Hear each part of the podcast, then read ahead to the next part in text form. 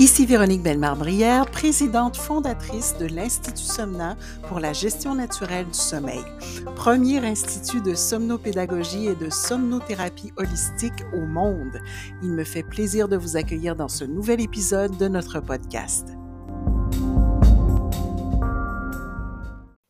Aujourd'hui à SOS Sommeil, pourquoi il faut cesser de changer d'heure pour mieux dormir?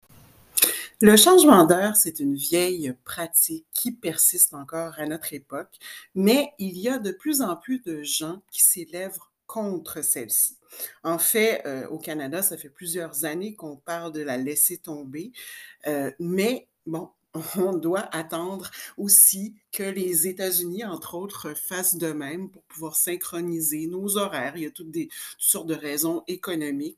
Mais on sait qu'au Canada, euh, sur euh, les dix provinces canadiennes, il y a quand même une province, la Saskatchewan, qui ne change pas l'heure à chaque année. Et c'est une réalité qui existe pourtant pour le reste des autres provinces canadiennes depuis l'époque de la Deuxième Guerre mondiale. Mais il y a de plus en plus d'efforts pour y mettre fin, étant donné qu'on se rend compte que finalement, ce n'est pas idéal du tout pour la santé et encore moins pour le sommeil. Mais en fait, si on regarde du côté de la France, par exemple, il y a aussi cette pratique qui est maintenue, euh, qui se passe à un autre moment. Il y a toujours quelques jours de décalage entre nos deux pays. Donc, il y a un petit laps de temps durant l'année où on est, par exemple, à 5 heures de décalage avec la France au lieu d'être à 6 heures de décalage, comme c'est le cas habituellement. Et on revient à ce, à ce ce laps de temps normal dès que le changement d'heure s'est opéré euh, dans les deux pays. Mais ceci étant dit, euh, cette année, il y a un article qui est sorti dans la presse, Changement d'heure, l'année de trop. Et là, effectivement, euh, bon, bien sûr, euh, les horloges biologiques vont devoir s'adapter. Euh, c'est une machine qui est quand même assez complexe, comme nous le dit Clémence Delphis dans son article dans la presse. Donc, elle cite Roger Godbout, qui est professeur au département de psychiatrie de l'Université de Montréal, qui nous dit effectivement que le cerveau a une horloge biologique qui règle nos vies sur à peu près 24 heures. Et tout à coup, on bouscule cette horloge d'une heure sans préavis.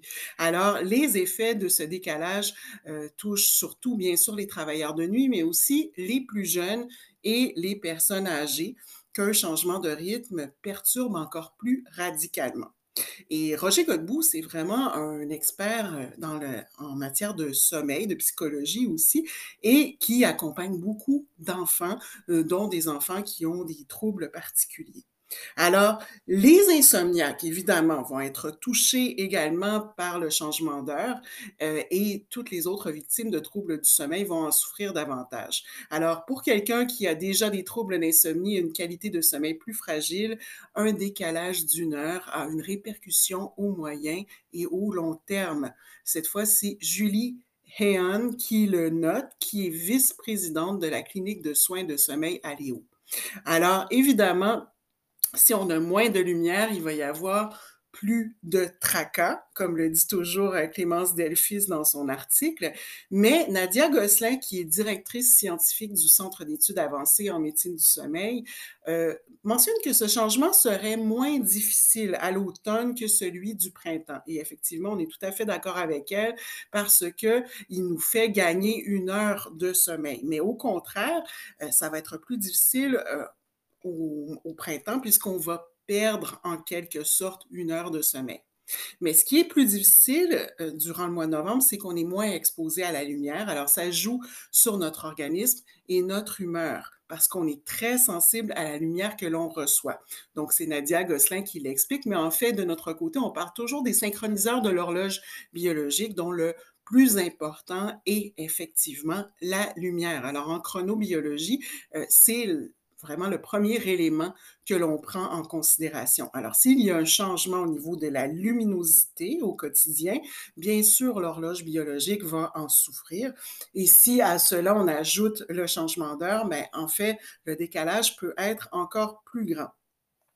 Alors, si on poursuit avec cet article, on parle du consensus scientifique. Donc, devrait-on arrêter de changer l'heure deux fois par an? Il n'y a plus vraiment de raison de le faire. Et ça, à peu près tous les scientifiques s'entendent là-dessus. Euh, il y a des impacts négatifs comme la hausse du nombre de crises cardiaques à cette période et une augmentation de la dépression. Et ça, c'est Rebecca Robillard qui nous le confirme. Elle est professeure à l'école de psychologie de l'Université d'Ottawa. Et quant à Nadia Gosselin et Roger Godbout, ils soutiennent quant à eux les conclusions de l'Association américaine de médecine de sommeil et de la Société européenne de médecine du sommeil, que l'on endosse également à l'Institut Somna. Et euh, ces conclusions préconisent le respect de l'heure normale, celle qui place le soleil au zénith à midi, parce que c'est la meilleure façon, effectivement, euh, de garder une horloge biologique bien réglée. Et les humains sont faits euh, pour suivre ce rythme, étant donné que ce sont des animaux diurnes et non pas des animaux nocturnes comme les rats, par exemple. Alors, effectivement, euh, ce serait quelque chose qui serait très bénéfique pour la santé de l'ensemble des humains que de revenir à un rythme plus normal. Et il y a le Mexique d'ailleurs, euh, qui le mercredi 26 octobre a franchi le pas avec un vote au Congrès. Son prochain changement d'heure va être le dernier. Donc, c'est une décision qui est le reflet d'un questionnement global de la pratique. Du côté de la Commission européenne, en mars 2019, on proposait déjà un projet de directive mettant fin au changement d'heure saisonnier, mais pourtant, la majorité des pays occidentaux continuent d'appliquer cette règle. Donc, ce qui se passe, c'est que c'est un peu un effet de domino en réalité. On sait que ce n'est pas une pratique idéale, ça c'est sûr, mais ceci étant dit, euh, on dépend aussi des fuseaux horaires qui, euh, ben, pas des fuseaux horaires, mais plutôt des horaires qui sont mis en place dans tous les pays, étant donné que les pays doivent transiger les uns avec les autres. Alors, en quelque sorte, tout le monde attend qu'un autre pays fasse la démarche pour pouvoir emboîter le pas. Mais il faudrait éventuellement qu'on prenne la peine d'aller de l'avant pour que justement euh, tout ce jeu de domino puisse s'enclencher. Alors, évidemment, comme on sait que le changement d'heure va nuire au sommeil, comme on sait qu'il va nuire à la santé globale, euh, on vous invite aussi à manifester euh, votre intérêt pour cesser cette pratique parce qu'elle n'a plus véritablement de sens aujourd'hui euh, et tout le monde dans le milieu scientifique est d'accord qu'on devrait y mettre fin.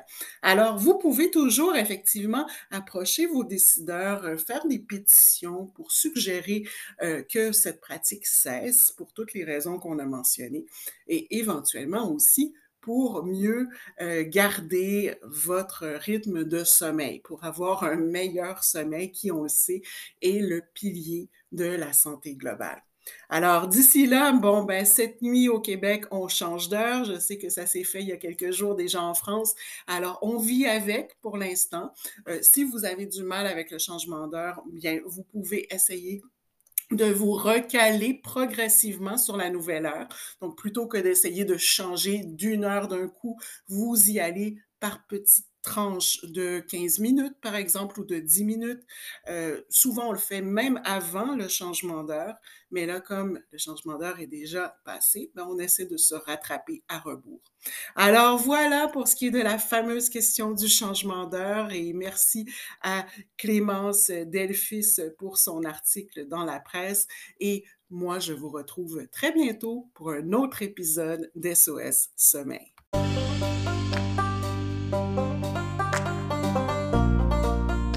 L'Institut Somna offre des formations et des consultations pour apprendre ou réapprendre à bien dormir naturellement à tout âge de la vie.